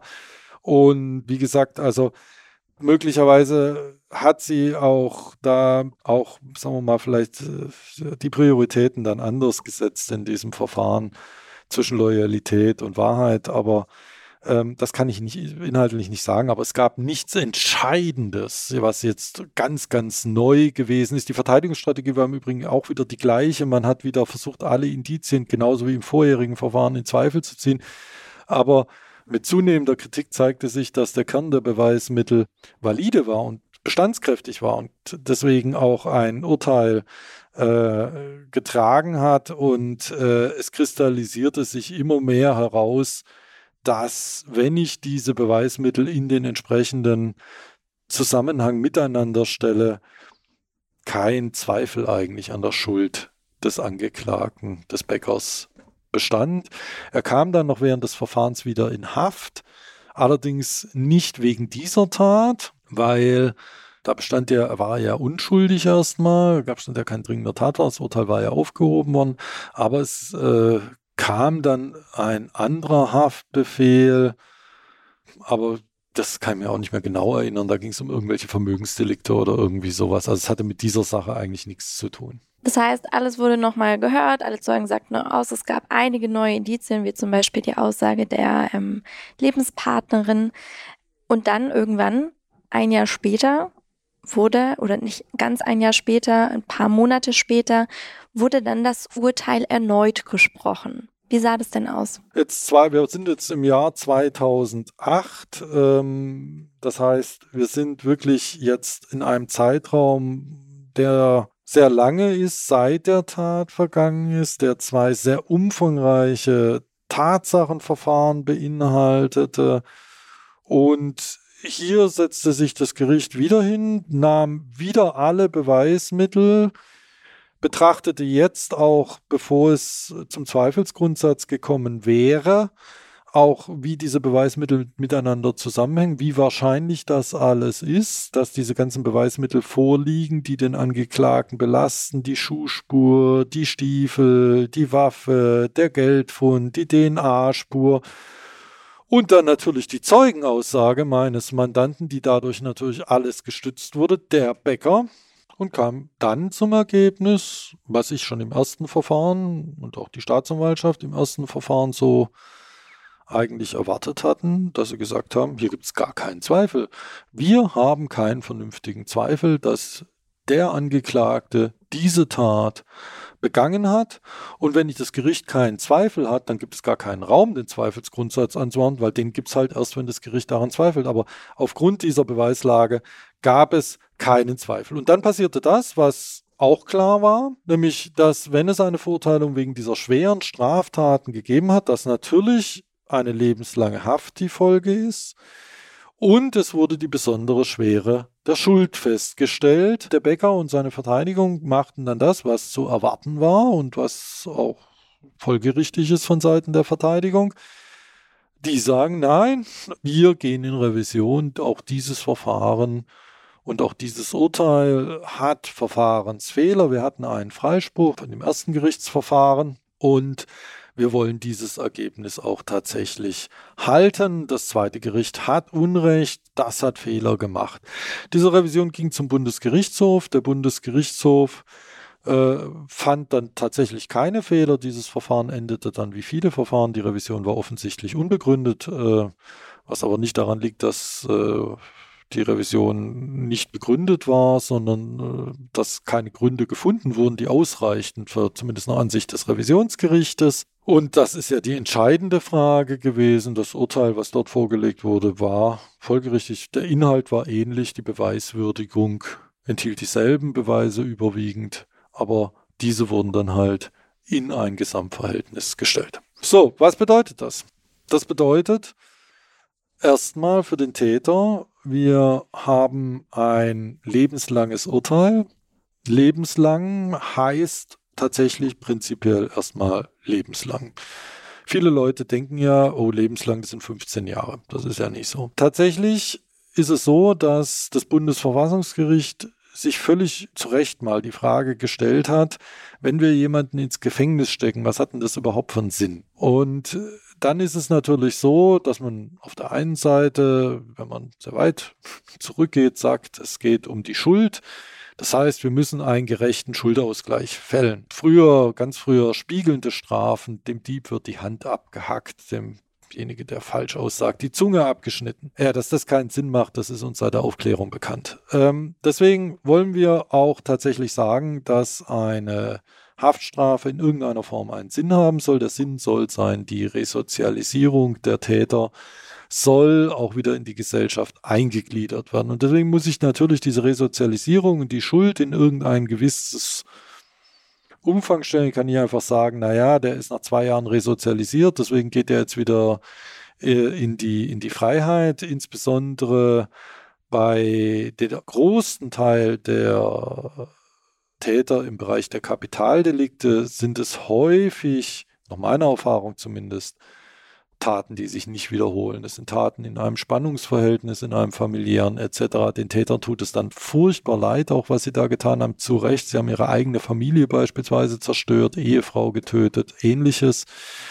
Und wenn man das natürlich betrachtet, äh, kann man trotzdem nicht sagen, naja, das wird sich nicht wiederholen, deswegen bist du nach zwei Jahren frei, sondern man muss dann natürlich in der Situation sagen, du hast eine gewisse Schuld und die musst du verbüßen. So, und um dieses Spannungsverhältnis in einen Ausgleich zu stellen, sagt das Bundesverfassungsgericht, nach 15 Jahren kann man das erste Mal draufschauen, ob man denjenigen rauslässt, ob der resozialisiert ist, ob die Schuld das hergibt. Also hier hatte man jetzt äh, festgestellt, äh, die besondere Schwere der Schuld, so wie wir es gerade besprochen haben, hat der Bäcker besonders schwere Schuld auf sich geladen, weil er eben ein Leben genommen hat, weil er zwei Personen ausgesprochen schwer verletzt hat und versucht hat, sie zu töten und äh, weil er das Ganze gemacht hat, um hier sich zu bereichern durch diesen Überfall. Und das sind natürlich Dinge, die tatsächlich eine solche schwere Schuld nach sich ziehen. Wir haben hier nicht nur eins, wir haben hier mehrere Mordmerkmale verwirklicht gehabt. Und Dabei ist noch nicht mal berücksichtigt, wie schwer sich das auf die Familie ausgewirkt hat. Zum einen auf die Familie der Opfer selbstverständlich, aber man darf natürlich auch nicht immer übersehen, das spielt juristisch natürlich keine Rolle, auch nicht bei der Strafzumessung oder bei sonstigen Dingen, aber auch die Familien der Täter, die ja diese Tat überhaupt nicht begangen haben und darauf auch überhaupt keinen Einfluss haben, deren Existenzen sind natürlich auch hier ganz wesentlich beeinträchtigt. Die Töchter äh, mit diesem Vater in Siegelsbach eine schwierige Geschichte und soweit ich weiß, aber auch das weiß ich nicht endgültig, ähm, wohnen die da, glaube ich, auch gar nicht mehr. Das ist, das ist natürlich auch eine Sache. Also es trifft ganz, ganz viele eine solche Tat, auch vielleicht möglicherweise Personen, an die man gar nicht so sehr am Anfang denkt. Was heißt das für den Bäcker? Der Bäcker nach 15 Jahren erste Prüfung, wie es mit der Vollstreckung der weiteren Haftzeit hier aussieht, ob die ausgesetzt werden kann oder nicht. Tatsächlich gab es jetzt zuletzt eine Entscheidung, dass er noch zumindest, zumindest bis 2027 strafhaft verbüßt. Was natürlich damit zusammenhängt, dass die Tat selber doch eine erhöhte Gefährlichkeit erkennen ließ und dass der Bäcker auch für seine Resozialisierung äh, wenig getan hat, äh, weil der erste Schritt der Resozialisierung ist natürlich, dass ich mich anerkenne, dass ich ein Täter bin. Und wenn ich das nicht tue, dann mag mir das meine persönliche, ja, meine persönliche Einstellung auch in meinem Kopf da, dazu führen, dass ich denke, ja, dann bin ich tatsächlich hier nicht so weit, dass ich ein Geständnis abgebe und das einräume, aber es führt halt dazu, dass ich halt keine Resozialisierung habe, weil ich die Tat nicht anerkenne und mich damit nicht auseinandersetze. Ja, so sieht das im Moment aus. Die Tat ist ja jetzt 20 Jahre her. Wie hat sich denn Siegelsbach seitdem verändert? Also ich komme ja nun nicht aus äh, Siegelsbach. Ähm, ich weiß natürlich, dass sich wirtschaftlich Siegelsbach äh, erheblich verändert hat. Ähm, dieses Bundeswehrdepot wird zwischenzeitlich von einigen Firmen genutzt. Es gibt also da ein Gewerbegebiet. Die Veränderungen in der Stadt sind auch klar. Wir haben äh, natürlich zum Beispiel, dass äh, Filialen der Sparkasse auf dem Land, äh, es werden halt auch in der Form nur noch automatisch betrieben. Man hat diese Sparkassenfilialen schon gar nicht mehr. Man versucht dort Personal zu sparen. Die Bäckereien äh, sind äh, natürlich auch vorhanden. Das sind aber inzwischen überwiegend natürlich auch Filialbäckereien. Also die inhabergeführte Bäckerei ist selten. Ähm, soweit ich weiß, äh, gab es zwischenzeitlich mal eine Bäckerei in diesem Sparkassengebäude. Das wurde auch mal berichtet, ähm, was natürlich ähm, ja auch wieder so eine Geschichte ist, wo man sagt, hops, aber tatsächlich äh, sind das natürlich Dinge, denke ich, die letztendlich, ja, sagen wir es mal so, manche Orte kennt man, weil man es schon mal gehört hat. Viele Orte kennt man zum Beispiel aus dem Verkehrsfunk nur. Da und da ist Stau, hat man immer wieder diesen Ort gehört. Siegelsbach, ähm, außerhalb des Landkreises Heilbronn, vermute ich mal, kennen viele Leute eben nur im Zusammenhang mit dem Bäcker von Siegelsbach. Ähm, und ich denke, dass das für den Ort sicherlich äh, inzwischen eine Sache ist, die man hinter sich gelassen hat, dass man neue Entwicklungen hat, aber der Zusammenhang wird sicherlich noch bleiben und ich selber war etwas überrascht, dass wir beide uns jetzt so lange nach dieser Tat nochmal über das Geschehen unterhalten. Ich äh, hoffe, dass ich Ihnen hier ein Stück weit weiterhelfen konnte. Es ist ja schon ein bisschen her. Und ja, darf mich nochmal bedanken. Ja, lieber Herr Göbel, vielen Dank für das interessante Gespräch auch an Sie. Hat mich sehr gefreut. Dankeschön nochmal.